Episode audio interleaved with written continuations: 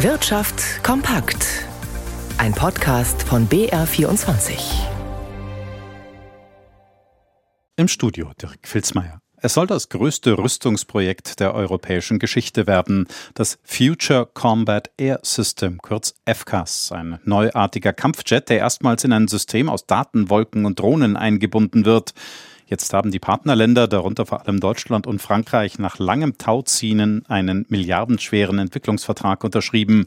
Davon profitieren besonders bayerische Standorte. Stefan Liener. Bis vor kurzem drohte das Zukunftsprojekt noch an Spannungen zwischen der deutschen und französischen Seite zu scheitern. Dabei ging es vor allem um die Arbeitsteilung. Inzwischen hat man aber die hiesigen Bedenken überwunden, Frankreich könnte sich ein zu großes Stück des Kuchens sichern. In der nächsten Entwicklungsphase gehen nun 3,2 Milliarden Euro an die Industriepartner, die hierzulande vor allem in Bayern sitzen. So entwickelt Airbus in Manching und Ottobrunn unter anderem Teile des Flugzeugs und Drohnen. Ein Verbund von bayerischen Elektronikspezialisten wie Deal Defense, Hensoldt, ESG und Rode und Schwarz soll Sensoren liefern. Dazu kommt MTU Aero Engines aus München als deutscher Partner für ein neuartiges Triebwerk. Bei den Firmen heißt es, damit seien auf lange Sicht Zehntausende von Mitarbeitern beschäftigt. In den nächsten Jahren wollen die Partner nun erste flugfähige Maschinen entwickeln. Die Bundesbank geht im kommenden Jahr von einer lediglich leichten Rezession in Deutschland aus, trotz der anhaltend hohen Inflation und der Energiekrise. Bundesbankpräsident Nagel erwartet, wie es in der halbjährlichen Konjunkturprognose heißt, keinen schweren Einbruch der Wirtschaft. In der zweiten Jahreshälfte des kommenden Jahres soll sie sich sogar wieder erholen. Felix Linke. Ein kleiner Durchhänger, aber keine richtige Rezession, das erwartet die Bundesbank. Die Wirtschaftsleistung dürfte zunächst schrumpfen, aber ab dem Sommer wieder etwas zulegen. Aufs Jahr gesehen seit 2023 mit einem Rückgang des Bruttoinlandsprodukts um 0,5 Prozent zu rechnen. Bei ihrer letzten Konjunkturprognose im Juni war die Bundesbank noch optimistisch und hatte ein Wachstum von 2,4 Prozent für möglich gehalten. Dann kam es aber zum vollständigen Stopp russischer Gaslieferungen und die Nach Nachfrage aus dem Ausland nach deutschen Exporten schwächte sich ab. Außerdem sind die Zinsen kräftig gestiegen. Die EZB reagiert damit auf die hohe Inflation, die der Notenbank zufolge noch lange anhalten wird.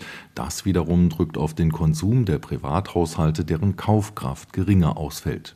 Hohe Energiepreise belasten außerdem weite Teile der Industrie.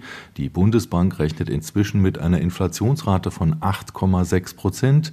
Im nächsten Jahr sollen die Lebenshaltungskosten um weitere 7,2 Prozent und im Folgejahr 2024 immer noch um mehr als 4 Prozent steigen. Die hohe Inflation in Deutschland lässt die Kaufkraft der Verbraucher sinken.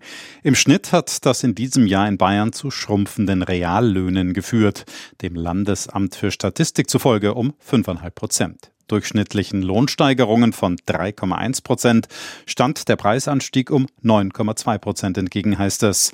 Ein relevanter Anteil der nominalen Lohnsteigerungen ist dabei noch nicht einmal auf Lohnerhöhungen zurückzuführen, sondern auf den Rückgang der Kurzarbeit. Seit Anfang 2020 gab es nur zwei Quartale, so das Landesamt, in denen die Reallöhne in Bayern gestiegen sind.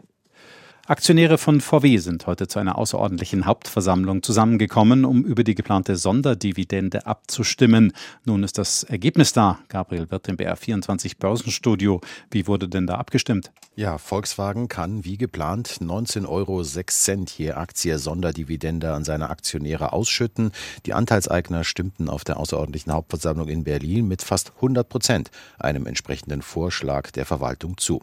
Insgesamt schüttet der Konzern damit Anfang des Jahres zusätzlich also mehr als 9,5 Milliarden Euro an seine Anteilseigner aus und das trotz Kritik von Aktionärsschützern, die es lieber gesehen hätten, wenn der Autobauer das Geld in seine Zukunft investiert hätte. Doch aufgrund allein schon der Mehrheitsverhältnisse bei VW galt diese Abstimmung als eine reine Formsache, denn lediglich gut sieben Prozent der stimmberechtigten Aktien liegen im Streubesitz, der Rest in den Händen der Holding.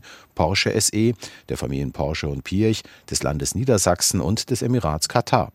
Dass das Ganze erwartet wurde, sieht man auch am Aktienkurs. Die Papiere von VW sind hier leicht im Plus mit einem kleinen Aufschlag von 0,4 Prozent. Der DAX dagegen sinkt um 1,1 Prozent. Nicht viel besser sieht es an der Wall Street aus. Dort verliert der Dow Jones aktuell 1,3 Prozent und der Euro steht bei einem Dollar 6 Cent 14.